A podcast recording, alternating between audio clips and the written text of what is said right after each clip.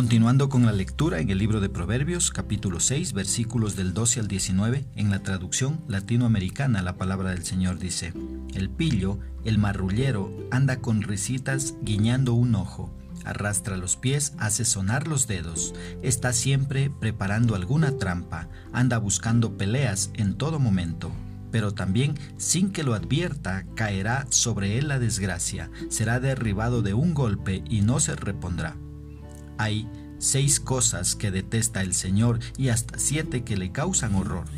La mirada despreciativa, la lengua mentirosa, las manos que derraman sangre inocente, el corazón que medita intenciones culpables, los pies que corren impacientes a hacer el mal, el testigo falso que habla para mentir y el hombre que provoca la discordia entre hermanos.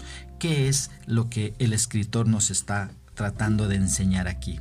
Mira, ves en los versículos 12 y 13 nos hablan de el hombre malo y se refiere tanto al hombre como a la mujer que ignoran a Dios y viven una vida en total oposición a los propósitos de Dios. Estas personas usan sus ojos, usan su lengua, usan sus manos y sus pies para hacer lo malo, porque su corazón es perverso. Mira los versículos 14 y 15, dice que esta clase de personas siempre andan pensando en causar mal y tendiendo trampas en todo momento, pero sin que lo piensen, dice ahí que les vendrá su ruina. Vemos entonces que los resultados de la maldad pueden ser irreversibles. Cuando Dios juzgue, su castigo será según el crimen que hayan cometido. Mira en los versículos del 16 al 19, ¿sí? podemos ver las maneras en cómo las personas usan su cuerpo para causar daño. La pregunta sería, ¿cómo nos protegemos de lo que Dios más detesta?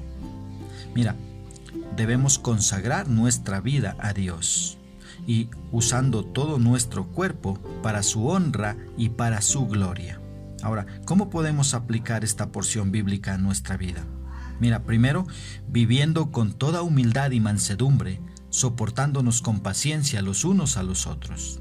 Una segunda aplicación, cuidándome de no ser esa persona que busca engañar a otros y peor aún, ser de aquellos que siembran discordia entre hermanos. Una tercera aplicación, pidiendo a Dios protección y discernimiento para no caer en las trampas de aquella gente mala que no busca agradar al Creador. Entonces, que el Rey de Reyes nos ayude a ser siervos para su gloria y no ser de aquellos que causan discordia.